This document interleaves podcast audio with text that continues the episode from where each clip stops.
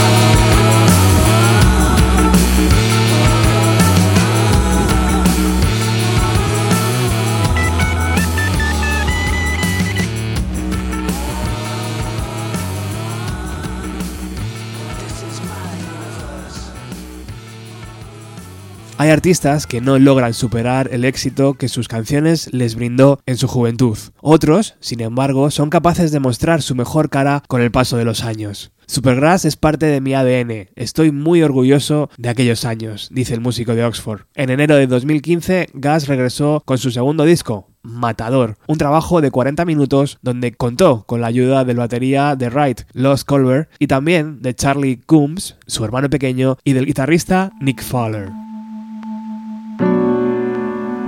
Let's climb up the seven walls, share a stolen thought in a parking lot.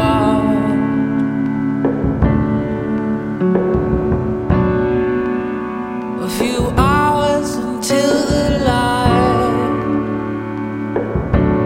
we trace out